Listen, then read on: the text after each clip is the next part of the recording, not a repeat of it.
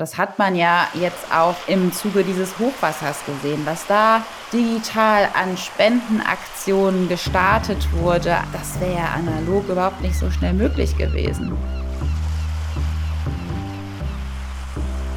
Oft ist es so, dass gerade auch im kirchlichen Bereich SpenderInnen oder potenzielle SpenderInnen denken, hä, aber dafür zahle ich doch Kirchensteuer und wissen gar nicht, dass sowas aber über zum Beispiel die Kirchensteuer nicht abgedeckt wird.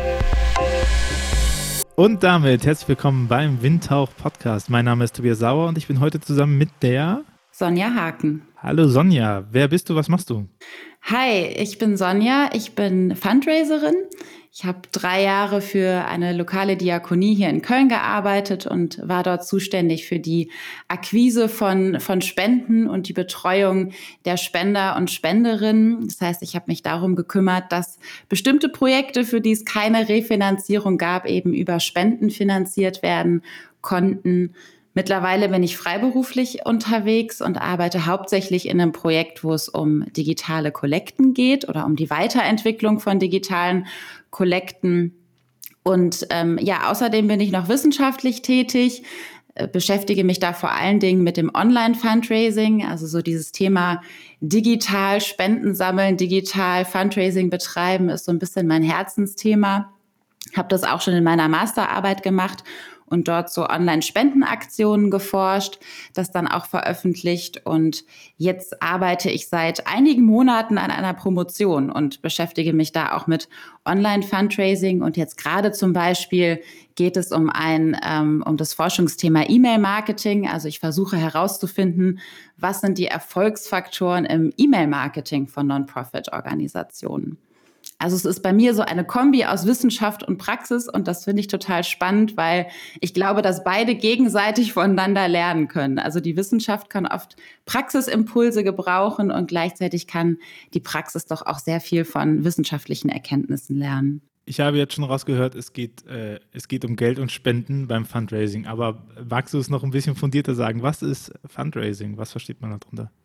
Ja, was ist Fundraising? Das ist eine sehr gute Frage oder eine Gretchenfrage, die gar nicht so leicht unbedingt immer zu beantworten ist. Also es gibt natürlich eine Definition, ähm, eine wissenschaftliche Definition davon.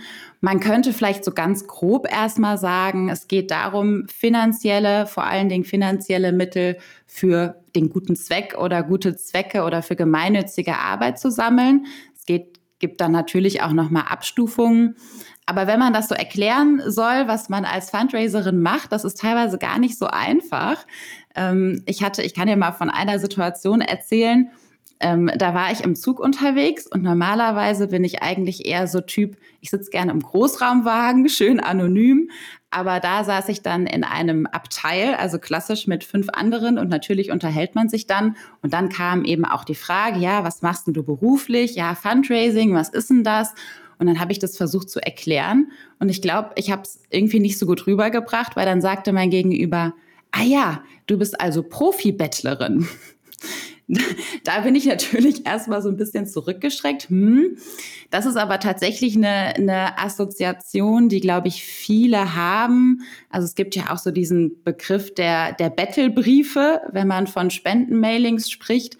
Das ist natürlich nicht das, was wir als FundraiserInnen irgendwie möchten, weil es soll ja nicht darum zu gehen, zu betteln. Das ist einfach so negativ konnotiert irgendwie, sondern es geht einfach darum, auf Projekte oder Themen aufmerksam zu machen, für die Unterstützung und vor allen Dingen auch finanzielle Unterstützung benötigt wird. Ne?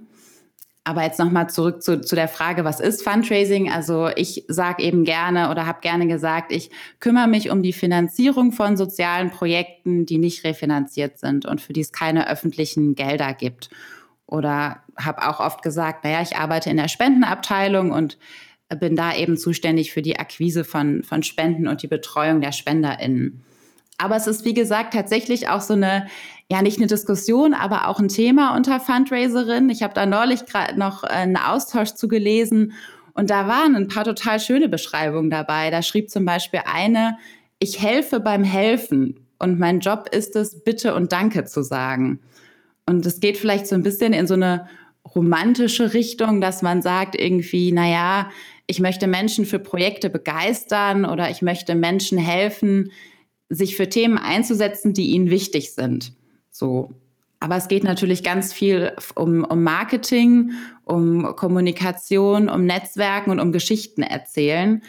Gleichzeitig geht es aber natürlich auch um, ich sag mal, harte Zahlen und harte BWL-Fakten. Also wenn es eben Projekte oder Angebote gibt oder wenn es eine Katastrophe gibt und es wird Geld benötigt, dann wird Summe X benötigt und dann muss die halt irgendwie rangeschafft werden. Ne? Genau. Ich meine, ich kann auch mal die offizielle ähm, wissenschaftliche Definition zum Besten geben, falls das interessant wäre. Bitte. Ja, okay. Also, ich lese mal vor. Ich kann sie nämlich nicht auswendig.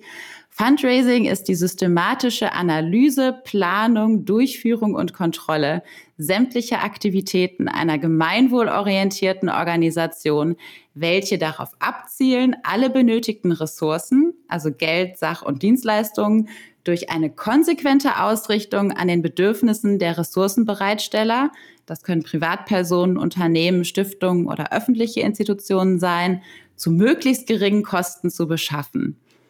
Also man hört, es geht nicht darum, einfach nur Battlebriefe zu schreiben und die Leute um Geld zu bitten. Ich finde es ja spannend, dass da drin steht, äh, nach den Bedürfnissen der Ressourcengebenden. Also, dass ich mich wohlfühle als Spender. Ja, genau, aber das ist tatsächlich total wichtig, weil es geht ja beim Fundraising ähm, darum, auch eine Beziehung zu den Spendenden aufzubauen und nach Möglichkeit nicht, dass man einmal Geld für ein Projekt gibt, sondern dass man die wirklich so, ich sag mal, nachhaltig für die Arbeit begeistert, dass sie sich eben auch committen. Und da ist es natürlich schon wichtig, auch die Bedürfnisse der SpenderInnen zu kennen, um dann eben auch entsprechend kommunizieren zu können oder eben auch entsprechende Produkte anbieten zu können. Lass uns mal drauf gucken, welche Arten von Fundraising gibt es. Du hast ja die klassischen Battlebriefe angesprochen, die kennt jeder. Dann kennt wahrscheinlich noch die nervigen Leute in der Straße. Und äh, was, was gibt es da für Arten und Weisen von Fundraising? Ja, es gibt tatsächlich verschiedene, ähm, wir nennen es auch Vertriebskanäle. Also ähm, ein, eins ist eben das, was wir jetzt gerade schon gesagt haben, eben Mailings, also Spendenbriefe sind, haben tatsächlich auch hier im, im deutschsprachigen Raum noch einen sehr hohen Stellenwert, gerade wenn es darum geht, ich sag mal, die älteren Generationen zu erreichen. Die erreicht man eben noch sehr gut per Brief. Dann genau die, die du auch gerade angesprochen hast, die StraßensammlerInnen, also das Face-to-Face-Fundraising, wo es tatsächlich meistens darum geht, dass man jetzt nicht mit der Sammelbüchse rumläuft und da die Menschen was reinwerfen, sondern da geht es auch darum, vor allen Dingen DauerspenderInnen zu gewinnen, also Menschen, die monatlichen Betrag X spenden. Dann gibt es aber auch zum Beispiel Telefon-Fundraising, also dass eben telefonisch Kontakt mit potenziellen oder auch bestehenden SpenderInnen Kontakt aufgenommen wird. Und ähm, dann ein Bereich, der immer wichtiger wird, auch ist der Bereich des Online-Fundraisings oder des digitalen Fundraisings, sprich digitale Kanäle nutzen, um die eigene Arbeit zu kommunizieren, aber eben auch um Spenden zu sammeln. Und wofür eignet sich Fundraising? Kann, ist das für jede Organisation gut oder gibt es da irgendwie Voraussetzungen?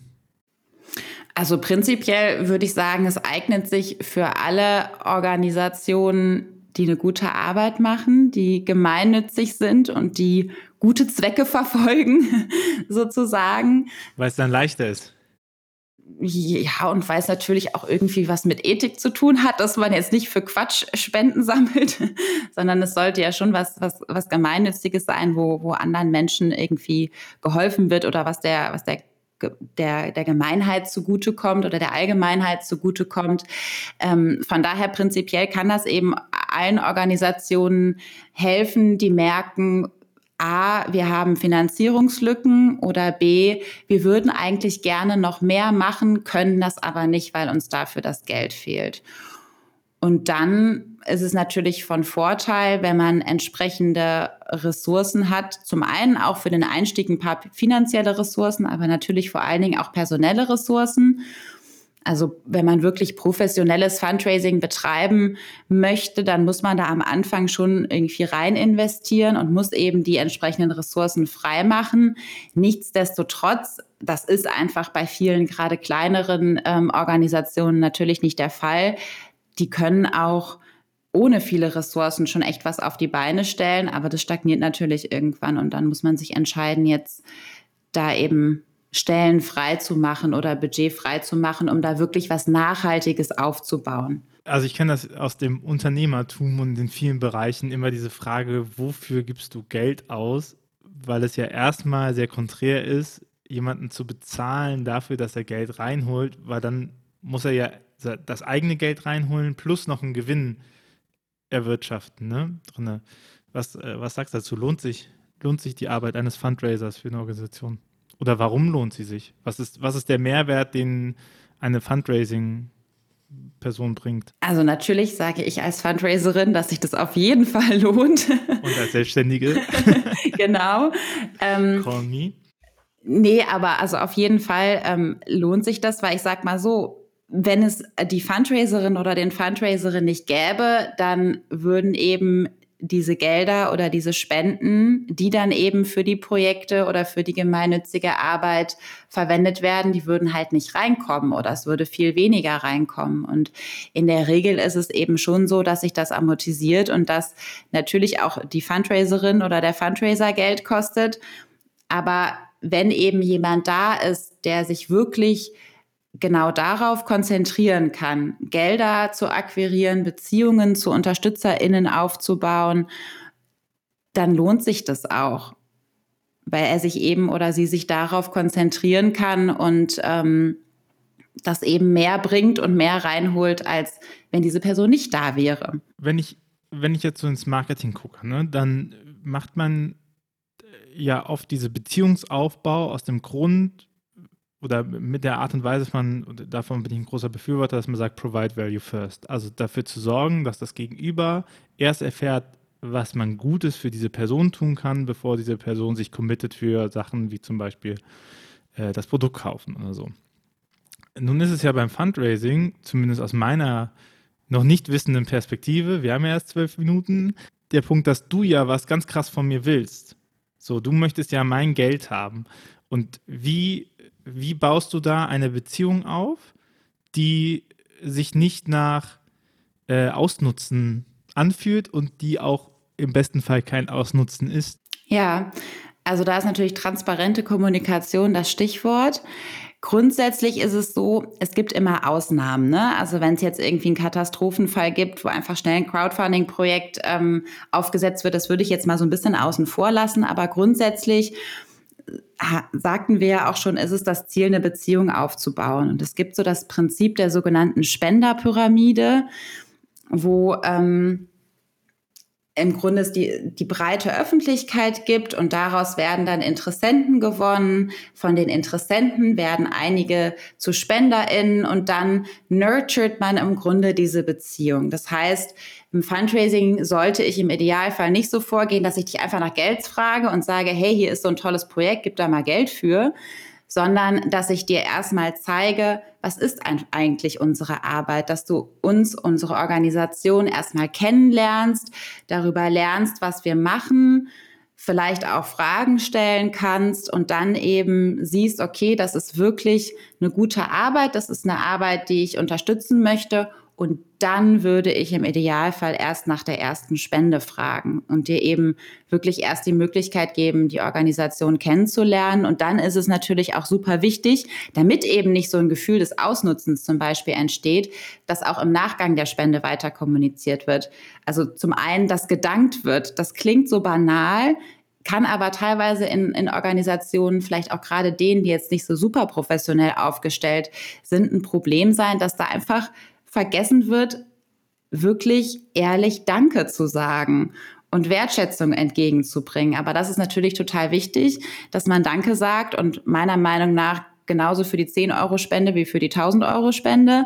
Und dass man dann aber vor allen Dingen auch im Nachgang den SpenderInnen zeigt, was sie mit ihrer Spende und mit ihrem Geld bewirkt haben, damit du eben siehst, oh wow, meine Spende hat dazu beigetragen, dass, ich sage es jetzt mal platt, klassisch der Brunnen in diesem afrikanischen Land finanziert werden konnte. Oder meine Spende hat dazu beigetragen, dass ähm, in dem Jugendzentrum Kinder ein Mittagessen kriegen. So, dass du halt wirklich siehst, was die Wirkung deiner, deiner Unterstützung ist im Grunde. Das, was du beschreibst, ist ja so ein klassischer Funnel, ne? Von, von groß zu klein zu eng, von breiter Öffentlichkeit zu Überzeugten und dann zu, zur Bindung hin. Und ich habe das Gefühl, wenn du so darüber redest, dass das schon eine sehr moderne Art von Fundraising ist, weil sie auf Individualitäten zugeschnitten ist und nicht so mit Kanonen auf Spatzen schießt. Also ich sage nämlich mal ein Beispiel, ich bin bei einer Organisation ähm, äh, Mitglied und spende einen recht guten Betrag und trotzdem bekomme ich die ganze Zeit Briefe, wo gefragt, wo gesagt worden ist, schaut mal das Projekt und da brauchen wir noch was, ne? Und wo ich auch gesagt habe, also wo ich also kurz davor bin, hinzuschreiben und sagen, äh, also könnt ihr das einfach sein lassen, weil, ey, fuck it, ich gebe ja schon Geld. So. Und das ist halt null individualisiert auf mich. Ne? Das, was ich bekomme, ist halt null individualisiert an sich. Die, die schreiben einfach diesen Brief an alle Mitglieder, äh, in der Hoffnung, dass irgendwie noch mehr Geld fließt. Ne? Und so, da ist aber, da ist aber gar kein Bezug zu meinem Betrag oder da ist gar kein Bezug zu dem, was ich, was ich halt leiste. Ne? Und so, das, was du beschreibst, bedeutet ja im Prinzip, dass du dir jeden SpenderInnen einzeln angucken musst oder zumindest geclustert angucken musst und sagst so, an welchem Punkt sind die und ne, es gibt ja Leute, die freuen sich ja, wenn sie nochmal was spenden können, weil sie halt sagen, so, ich sitze auf dem Geld, was soll ich damit machen?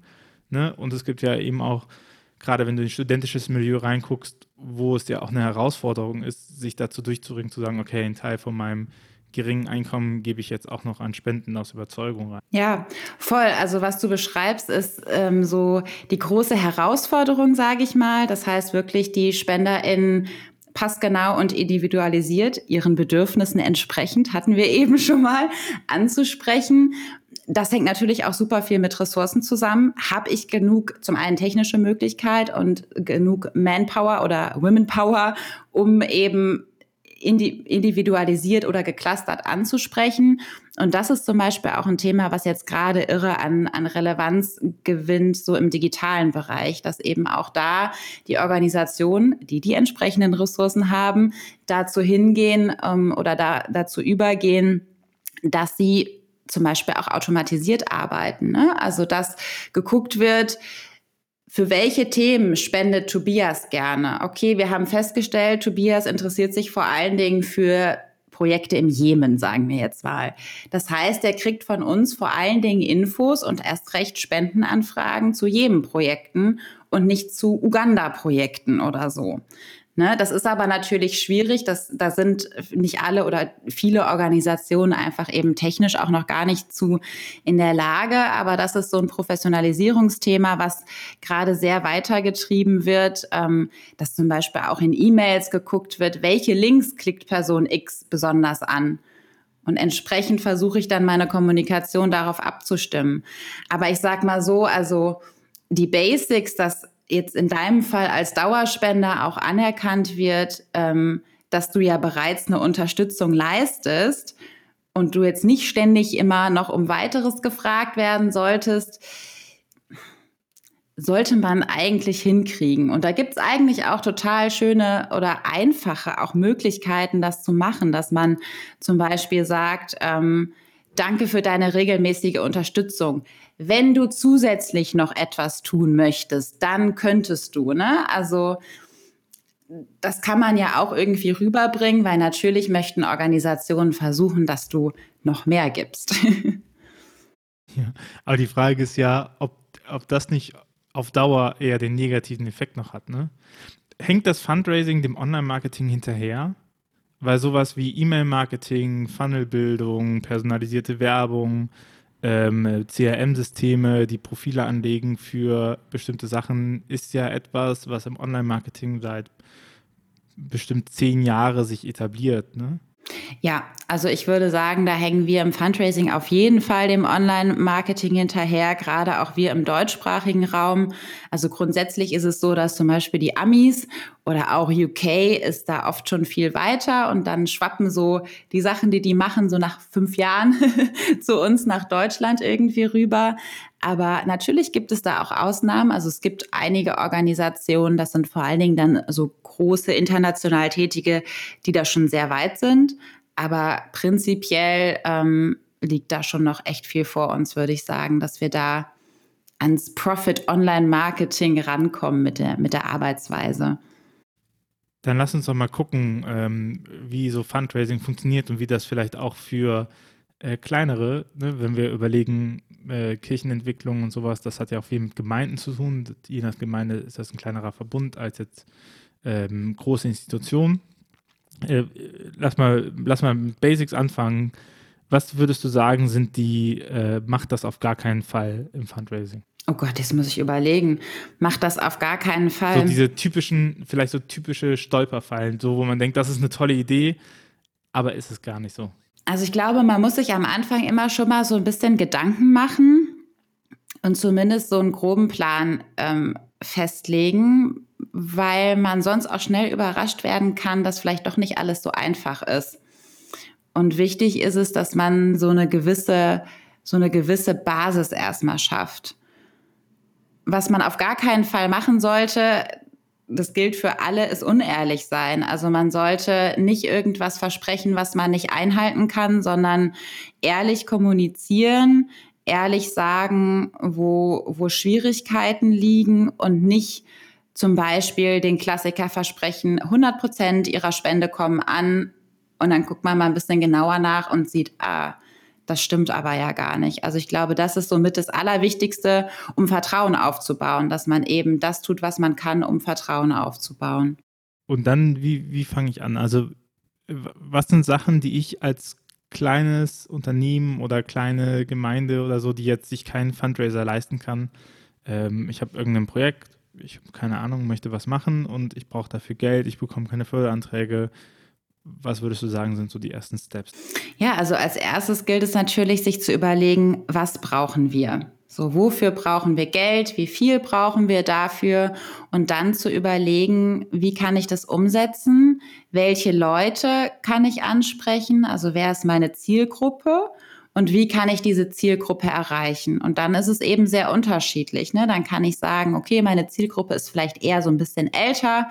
Das ist ja so das Klassische im Fundraising, dass man sagt, die spendenstarken Menschen sind eben eher älter dann kann ich vielleicht ähm, erstmal einen Brief schreiben, zum Beispiel eben, wenn wir jetzt von einer Gemeinde sprechen, an meine Gemeindemitglieder, in denen ich das Projekt schildere, das Problem schildere und dann eben schildere, wie sie mit ihrer Spende zur Lösung beitragen können.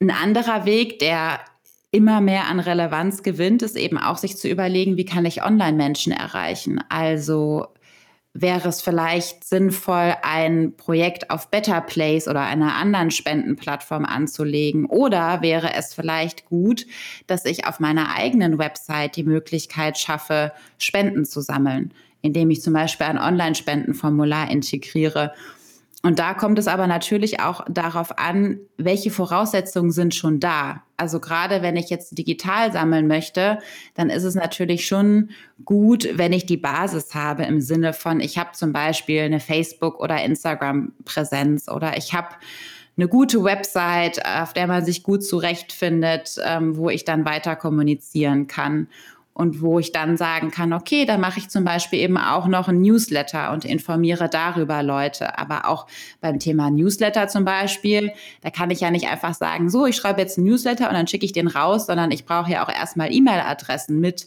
schön klassisch in Deutschland mit dem Double Opt-in. Und das ist natürlich etwas, was erstmal aufgebaut werden muss. Und deswegen würde ich zum Beispiel auch dafür plädieren oder deswegen sage ich auch gerade kleineren fangt so früh wie möglich an. Im Idealfall fängt man an, die Strukturen zu schaffen, bevor der akute Bedarf da ist.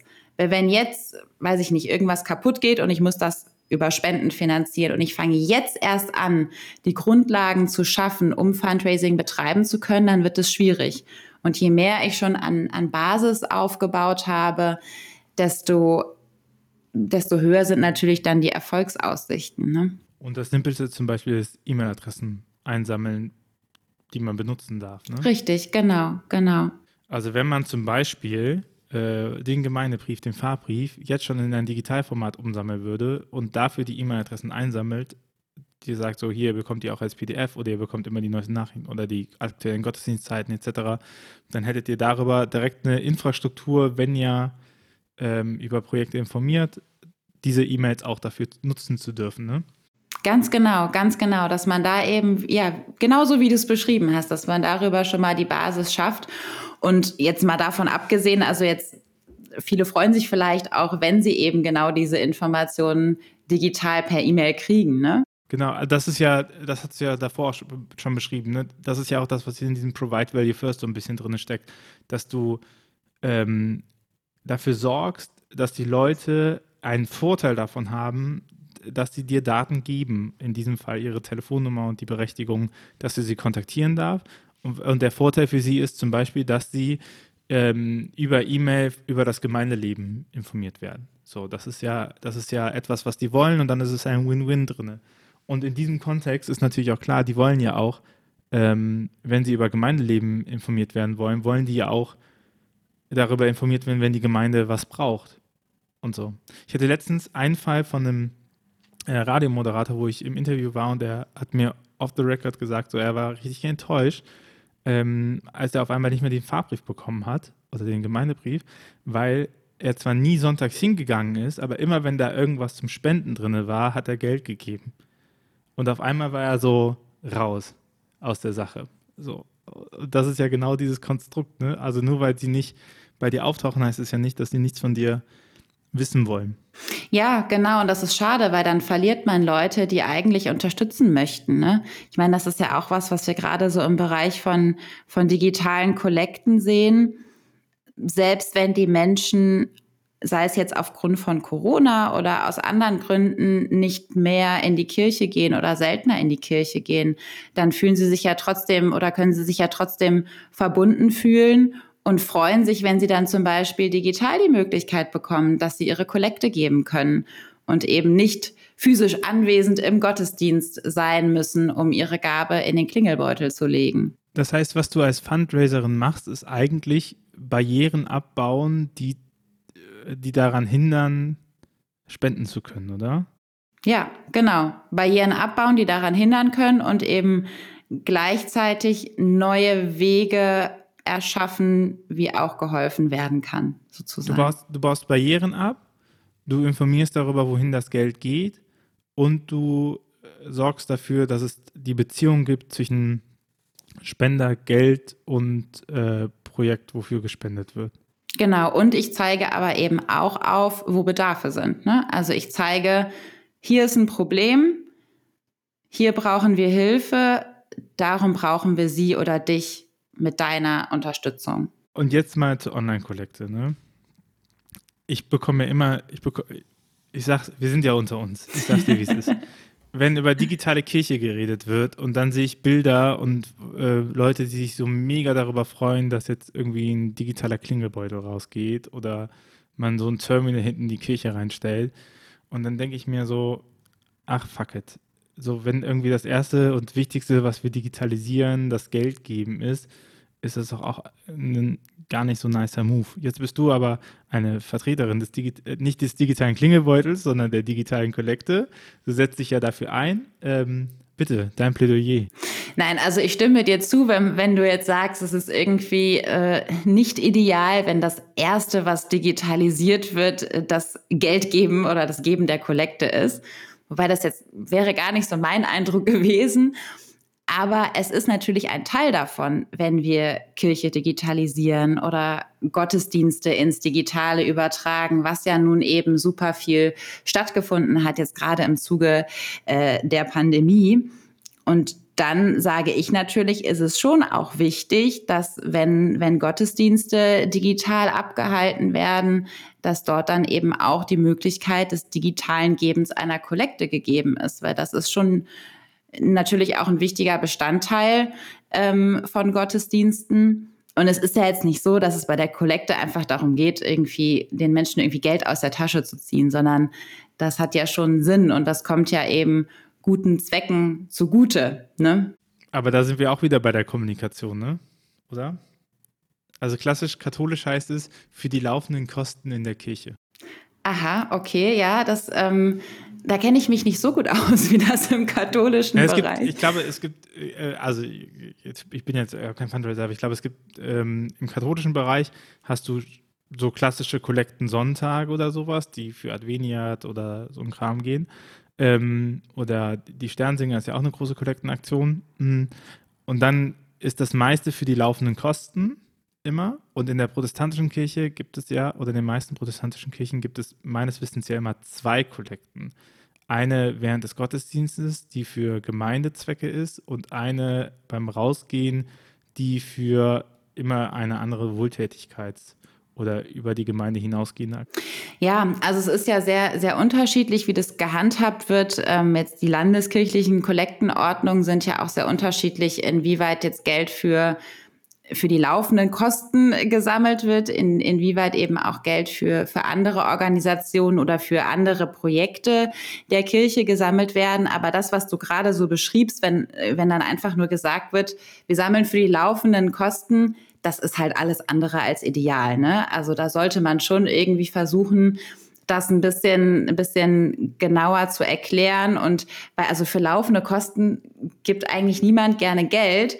Wenn ich aber lerne, die laufenden Kosten sind zum Beispiel XY, mir fällt jetzt gerade kein Beispiel ein, aber eben laufende Kosten, die, die wichtig sind und ähm, die eigentlich unterstützenswert sind, dann sollte man das auch so, so erklären. Ne? Aber das ist natürlich auch ein Thema, ähm, wie bringe ich Kollektenzwecke rüber, sowohl jetzt im digitalen als auch im, im ich sag mal, Präsenzgottesdienst und weil es natürlich auch da darum geht, die Menschen zu begeistern und bei den Menschen Emotionen hervorzurufen, wo sie sagen, ach Mensch, ja, das ist eine gute Sache oder andersrum gesagt, oh Mensch, das ist echt schlimm, da möchte ich jetzt meinen Beitrag zu leisten, dass diese schlimme Situation verbessert wird. Wie kannst du als Fundraiserin dazu beitragen, dass Kirchenentwicklung vorangeht? Wir haben ja den großen Thema des Podcasts ist ja die Frage nach ähm, einer Kirche der Zukunft und äh, Glaubenskommunikation und etwas, was ich immer wieder höre, ist natürlich auch die finanzielle Einschränkung. Ne? Gerade, also ich, ich würde ja mal behaupten, je innovativer das Projekt, äh, desto destruktiver, desto weniger Geld wird bereitgestellt. Wie kannst du helfen oder äh, zettelst du einen Status quo einfach, indem du Geld sammelst für das, was da ist?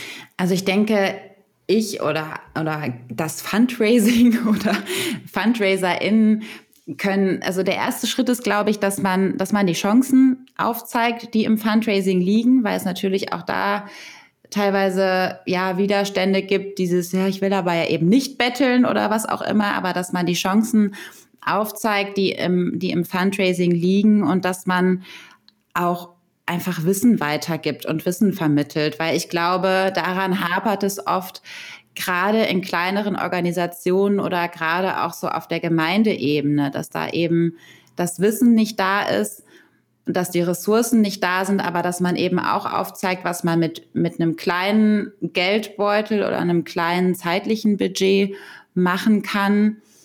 Und dass man so ein bisschen erklärt, sage ich mal, wie es funktioniert und dass man eben ja auch im Kleinen ähm, mit Fundraising Sachen umsetzen kann und, und Gelder akquirieren kann für verschiedene Projekte oder für verschiedene Angebote ich bin noch an dem Thema dran, wenn ich jetzt zum Beispiel eine neue Form von Gottesdienst mache oder sowas. Ne? Das ist ja, das ist ja so der klassische Fall. Das, jetzt habe ich keinen großen sozial-karitativen Zweck, sondern es geht ja da um mich und diesen neuen Gottesdienst und was man macht. So, das hat jetzt erstmal keine, also das hat jetzt äh, Sexiness-Faktor geht so. Ne? Und es ist ein ziemlich eigennütziges Ziel. Und trotzdem braucht es ja dafür Geld. Und meistens geht das nicht über andere Finanzierungen. Und jetzt muss ich anfangen, da Fund zu raisen. Und ich kann nicht sagen, ja, aber ihr helft irgendwie armen pastoralen Mitarbeiterinnen, dass sie Arbeit haben oder so, sondern es geht um äh, plakativ gesprochen Seelenheil. So, und wie, wie arbeite ich denn daran? Also wie arbeite ich mit Themen, wo ich jetzt nicht von Anfang an sagen kann, das ist ein sich, sich selber einleuchtendes Thema. Also Flutkatastrophe ist natürlich klar. Also, dass da Spenden, das muss man nicht erklären, warum da Spenden zu Sachen sind. Ähm, karitative, diakonische und ähm, Einsätze in, in Krisengebieten äh, ist auch ersichtlich. So, aber gut gesittete Europäer wollen einen Gottesdienst halten und machen den irgendwie anders. Das ist ja erstmal nichts, was sich so äh, fürs Gute erklärt, oder? Ja, also natürlich ist es einfacher für die, für die großen emotionalen Themen zu sammeln. Ähm, aber ich würde sagen, der Schlüssel ist, dass du das einfach ganz offen kommunizierst und dass man dann zeigt, warum es trotzdem wichtig ist was wird denn damit bewirkt? Okay, vielleicht wird damit kein Hunger gestillt, aber es bewirkt ja trotzdem was. Und dann, finde ich, kann man gerade auch bei solchen nicht so einfach erklärbaren Projekten oder nicht so auf den ersten Blick wichtig erscheinenden Projekten, wichtig in Anführungszeichen, aber ähm, ja, dass man da ähm, zeigt, was damit bewirkt wird und dass man auch durchaus offen kommuniziert, warum brauche ich denn jetzt dafür Spenden?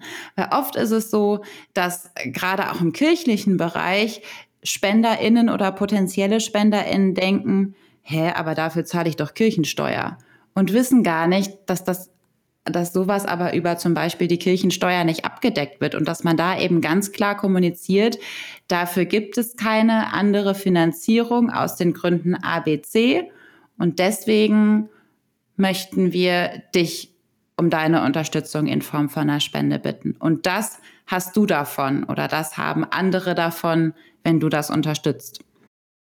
Und man kann ja wahrscheinlich auch die Art und Weise der Unterstützung auch abstufen, oder? Also man kann ja auch Unterstützung bieten, die jetzt erstmal nicht monetär sind. Klar, also das gehört, wir haben jetzt sehr viel über Geld gesprochen und das ist, hm. ich doch ich, ich würde jetzt mal wagen zu behaupten, das ist der wichtigste Teil beim Fundraising.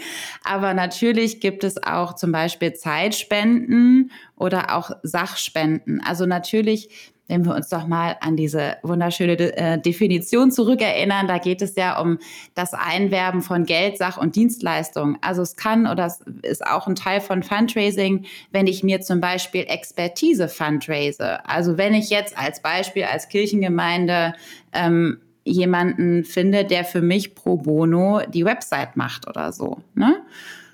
Von daher natürlich, es muss nicht immer in, in Geldform sein, sondern die benötigte Unterstützung kann eben auch anders aussehen. Und da kann man auch erstmal anders anfangen, je nachdem, wenn man sagt, okay, ich möchte vielleicht die Hürde geringer halten, so.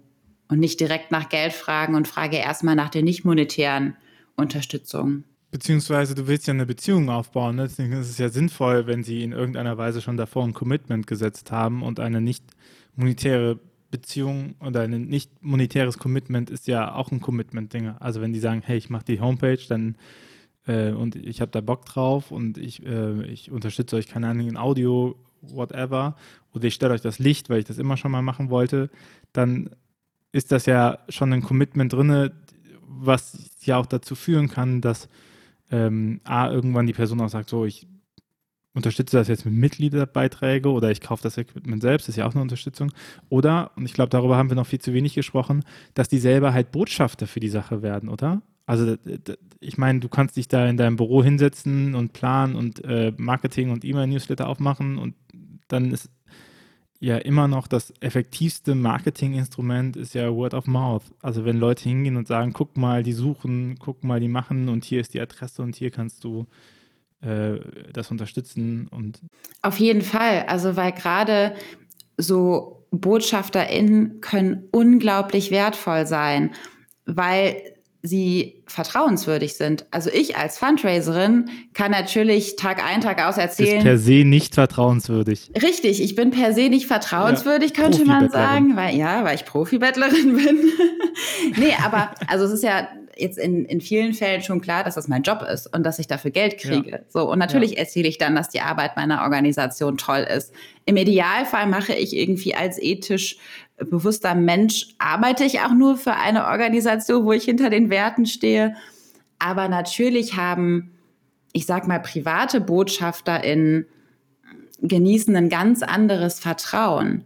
Und das wird mittlerweile gibt's, also was heißt mittlerweile? Man kennt ja auch zum Beispiel die Anlassspende. Also du sammelst zu deinem Geburtstag beispielsweise Spenden.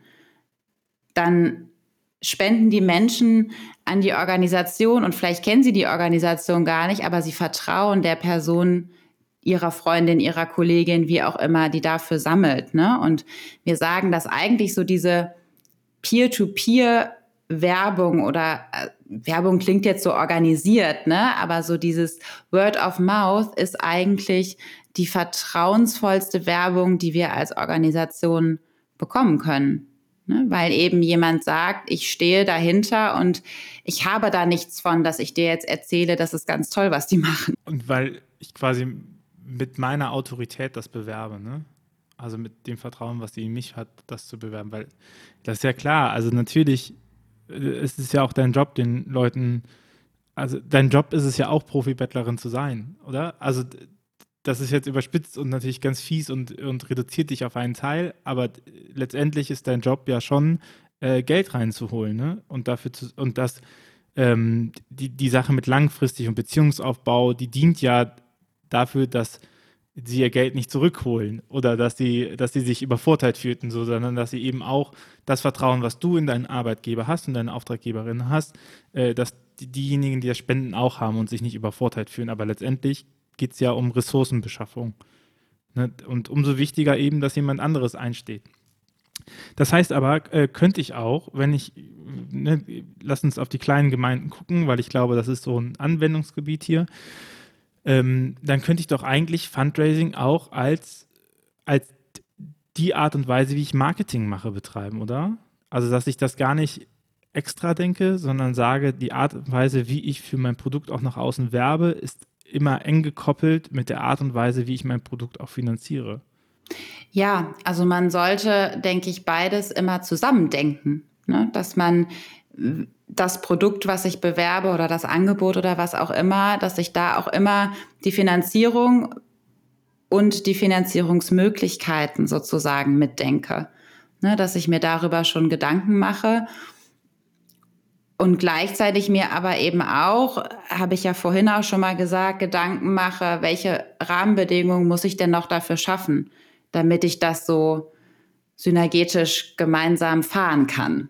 Aber ich meine auch zum Beispiel, ne, man, du baust einen E-Mail-Newsletter auf und du baust den vielleicht auf, um nachher Spenden zu akquirieren. Das ist ein, ein Teil von dir, aber gleichzeitig ist der Kanal, den du aufbaust, ja auch super wertvoll, um Informationen rauszugeben. Ne?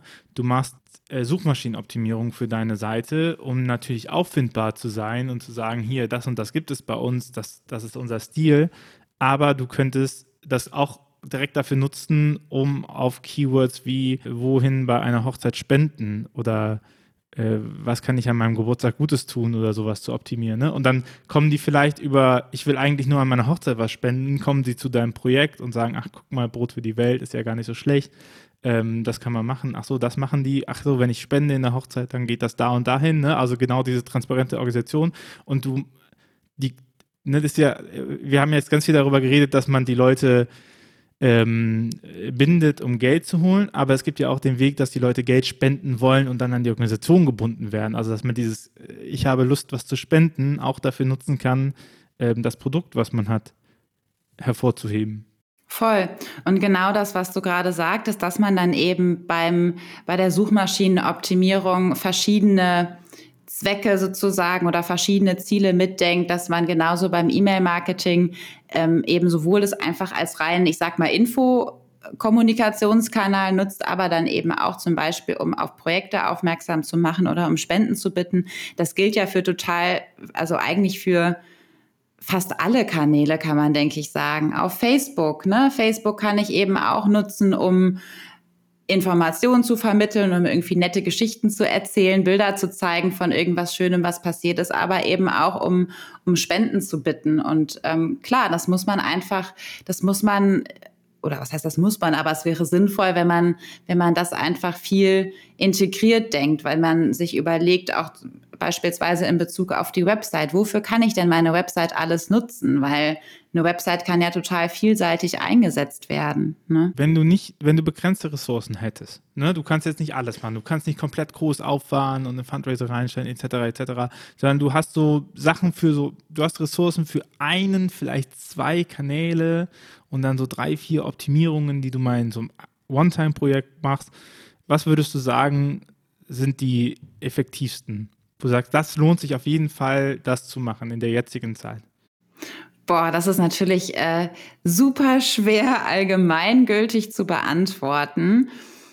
Also im Offline-Bereich kann halt einfach der klassische Spendenbrief noch viel be bewirken und viel reinholen, wenn man so will. Wenn wir jetzt in den Online-Bereich schauen, dann ist E-Mail-Marketing tatsächlich super stark. Also E-Mail-Marketing ist ähm, oder E-Mail ist ein, ein Instrument, ein Medium, über das gerade auch wenn es um Spenden geht, super viel ähm, oder was super effektiv ist. Und ähm, wo jetzt gerade zum Beispiel in so Katastrophenfällen wie jetzt gerade, wir sprechen ja heute genau zwei Wochen eigentlich nach dieser furchtbaren Flutkatastrophe, wo da auch über das Medium E-Mail ganz viel, ähm, ganz viel an Unterstützung akquiriert werden kann.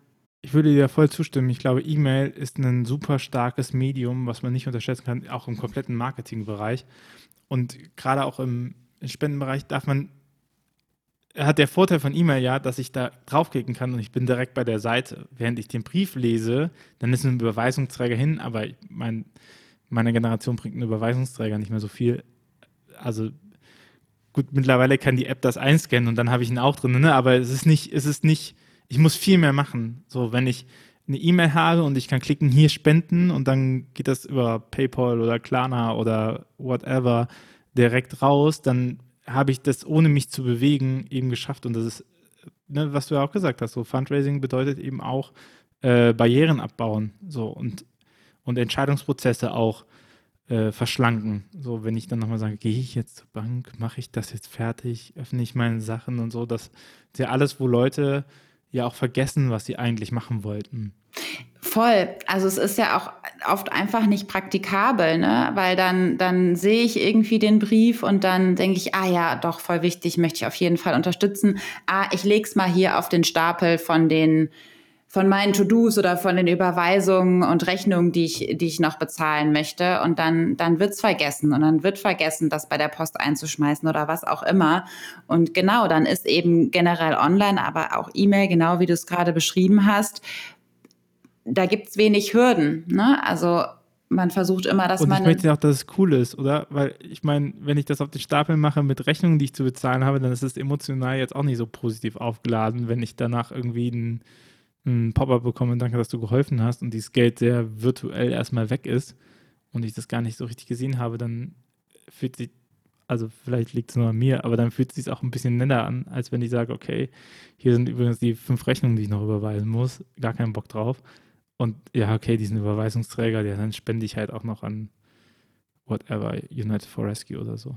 Voll. Und du möchtest ja in, in dem Moment, wo du angesprochen bist und in dem Moment, wo du den Need erkennst und im Grunde die Entscheidung triffst, ja, das ist was, da möchte ich gerne Geld hingeben, möchtest du das ja auch sofort machen können. Und natürlich dann auch sofort die, die Gratification bekommen und ähm, sofort merken, okay, oder das Gefühl bekommen, ah ja, cool, es hat geklappt, ich habe jetzt hier gerade was Gutes getan und ähm, das geht, ist eben einfach über online viel besser realisierbar, weil auch bei, also Ich kann eben, wenn ich online spende, kann ich sofort automatisiert eine Dankes-E-Mail verschicken und noch das Pop-up, was du kriegst. Aber du kriegst sofort als Spenderin eine Reaktion darauf. Und es dauert natürlich, bis der Dankbrief ankommt oder bis deine Spendenbescheinigung ankommt. Und das ist natürlich auch gerade, wenn wir wieder zurückgehen zu kleineren Organisationen, eine Herausforderung. Die brauchen dann vielleicht noch was länger, bis sie dann eben so ein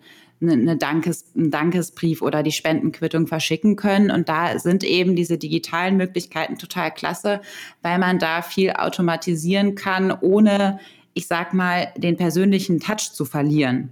Und der Vorteil, wenn wir nochmal bei Daten, datendriven Sachen sind, ist ja, wenn ich eine Überweisung sehe, dann weiß ich nicht, warum hat der mir diese Überweisung gegeben. Und wenn ich aber eine Überweisung habe, die aufgrund eines E-Mail getriggert worden ist, dann weiß ich ziemlich genau, also wenn ich das tracke, ähm, dann weiß ich ziemlich genau, wieso bekomme ich jetzt von dieser Person Geld. Und ich weiß, okay, ich bekomme dieses Geld, weil er hat diese E-Mail gelesen und in der E-Mail stand folgendes drin. Und ich kann auch sagen, okay, der hat jetzt aber zwei Monate gebraucht, um diese E-Mail zu lesen und das war drin und deswegen gibt er das. Oder ich sehe, es hat eine Regelmäßigkeit bei äh, bei Krisengebieten spricht er nicht an, wenn es lokal ist, spricht er an. Ne? Und dann kann ich das segmentieren und so. Also nur, ich glaube, es ist auch mal wichtig, ähm, klarzumachen, wie viel Potenzial in solchen digitalen Kanälen drin ist, weil sie es schaffen, ähm, Daten zu strukturieren, viel, viel besser, als wir analog Daten strukturieren können. Ne? Weil es eben ganz viele Daten fehlen, wenn wir es analog fahren. Ja, also wobei, also man kann jetzt, um bei diesem Beispiel zu bleiben, was du gerade nanntest mit dem, mit dem Überweisungsträger, man macht das dann in der Regel so, dass man da einen Code draufschreibt. Also dass jetzt für ein Mailing, sprich ein Spendenthema, wird ein bestimmter Code angegeben, der dann ähm, unter dem überwiesen wird im Verwendungszweck, wodurch man das als Organisation dann schon zuordnen kann. Natürlich muss dann auch die Spenderin, der Spender ähm, genau diesen Code übertragen, was funktioniert, wenn er oder sie einfach den Ü-Träger nimmt, was nicht unbedingt funktioniert, wenn die Daten abgeschrieben werden im Online-Banking. Aber grundsätzlich ist da eben auch die Herausforderung, dass man das eben Multi-Channel denkt und dass man sowohl das Digitale als auch das Analoge zusammendenkt und verknüpft die, Inf die Informationen, die ich zum Beispiel über das Analoge kriege oder und über das Digitale kriege. Aber grundsätzlich ist es natürlich so, dass es gerade im Digitalen viel leichter ist, an Daten zu kommen und dass ich einfach über das Digitale mehr Daten erhalte, weil ich eher weiß, woher kommen die Menschen, was hat Anstöße gegeben. Das kann ich einfach besser tracken. Und es ist ja auch automatisierter. Also du musst jetzt, sonst musst du den Überweisungsträger angucken, da musst du gucken, von welchem Kontonamen kam das und dann musst du es in deiner CRM-System wieder zurückpflegen und über E-Mail läuft es halt automatisch. Ne? Und da auch, da, da sind wir ja auch wieder bei dem, was du gesagt hast, so das muss irgendwie gut sein und äh, Multichannel, bei dem, was du jetzt ganz oft schon gepredigt hast, mit dem guten Spendenformular also dass es eben eine Seite gibt, wo die heißt unterstützen oder spenden oder whatever, wo dann nochmal erklärt ist, was man unterstützt und wie man unterstützen kann und im besten Fall mit einem Klick oder diesen, diesen Prozess startet der Bezahlung. Richtig, genau. Das muss möglichst einfach gestaltet sein und vor allen Dingen, was ja auch noch ein Vorteil von diesem Digitalen ist, ist, dass es total flexibel ist. Also wenn jetzt ein neues Thema aufkommt, weil gerade irgendein Notfall passiert ist oder generell man ein neues Thema hat, kann ich mit einem oder zwei Klicks mit super wenig Aufwand im Backend von so einem Online-Spendenformular einfach einen neuen Spendenzweck hinzufügen. Und dann können die SpenderInnen sofort auswählen oder können eben auch diesen Spendenzweck auswählen. Wenn ich eine E-Mail ist schnell rausgeschickt, wo ich dann auch schon auf diesen Spendenzweck hinweisen kann und dann auch noch durch eine Insta-Story und einen Facebook-Post. Wenn ich erst ein postalisches Mailing mache, das braucht natürlich viel mehr Vorlauf oder generell diese Offline- Maßnahmen, Offline-Kanäle sind natürlich in der Regel mit viel mehr Vorlauf verbunden.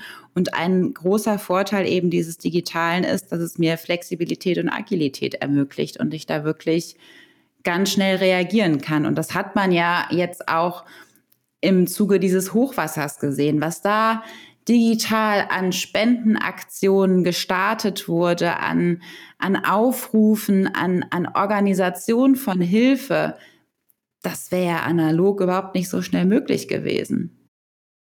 Ja.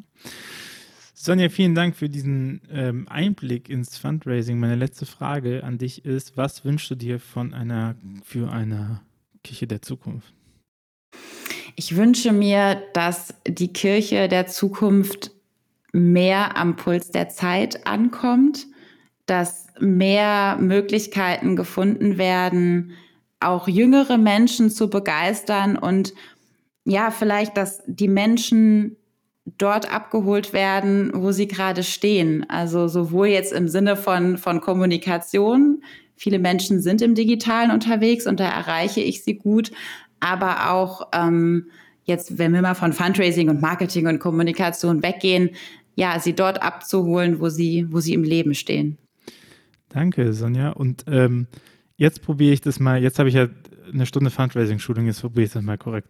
Äh, liebe Hörerinnen, liebe Hörer, wenn du diesen Podcast unterstützen möchtest, dann ähm, gibt's das. Äh, geh, auf unsere Seite slash unterstützen und du hast mehrere Möglichkeiten. Du kannst äh, über PayPal oder Überweisung äh, einmal Sachen geben. Äh, was natürlich viel, viel cooler wäre, wäre, wenn du bei Steady äh, Mitglied wirst. Dann hast du die Möglichkeit, in Zukunft, daran arbeiten wir, nämlich diesen Podcast ein bisschen größer zu machen und die Informationen, die hier im Audioformat vorhanden sind, auch für dich zugänglich zu machen in, in Text, dass du es durchsuchen kannst, dass du es strukturierter hast, dass du nochmal gucken kannst, worüber haben die eigentlich geschnackt. Und äh, wir würden ganz gerne einen ähm, Newsletter aufbauen, der dich morgens, äh, Donnerstagmorgens immer auch pusht und dir schon mal die wichtigsten Thesen aus dem Podcast zusammenfasst, sodass du, wenn du keine Stunde Zeit hast, es einfach hören kannst. Und dafür brauchen wir deine Unterstützung, denn das ist verbunden mit ganz schön viel Arbeit und, äh, und Man- und Woman-Power, die sich in irgendeiner Weise auch wieder refinanzieren muss. Aber wir glauben, das äh, passt schon. Deswegen, wenn du Bock hast, dann mach das. Wenn du kein Geld hast, ist das auch voll in Ordnung. Dann rede gerne darüber und erzähl davon, dass es diesen Podcast gibt und dass der äh, dir gefällt. Das würde uns auch helfen. Und wenn du dann auch noch weitere Motivation hast, dann gib doch gerne fünf Sterne bei iTunes. So, das war der lange Werbeblock. Auf einer Skala von 1 bis 10, wie gut war das denn ja? Ich würde sagen, es war doch echt eine 10. Es war doch perfekt. Der Need wurde dargestellt. Du hast dargestellt, was die Leute davon haben, wenn sie unterstützen. Und du hast keinen Druck aufgebaut und auch alternative Unterstützungsmöglichkeiten neben Geld aufgezählt. Also super. Sehr gut. Und dann die, die letzte Unterstützung. Abonniert natürlich diesen Podcast. Das ist tatsächlich man kennt es von YouTube-Videos, ne? Gebt den einen Daumen hoch und äh, drückt die Glocke. Aber tatsächlich, abonnieren hilft total, äh, diesen Podcast äh, voranzubringen. Sonja, vielen, vielen Dank für, dein, äh, für deine Zeit und für dein Wissen, das du mit uns geteilt hast. Und dann bis zum nächsten Mal. Ciao. Tschüss und vielen Dank für die Einladung. Hat Spaß gemacht. Sehr gerne. Bis dann. Ciao. Dieser Podcast ist eine Gemeinschaftsproduktion von Ruach Jetzt und der Evangelischen Arbeitsstelle für missionarische Kirchenentwicklung und diakonischen Profilbildung MIDI. Produziert von Ruach Jetzt. Mehr Informationen findest du auf windhauch.ruach.jetzt.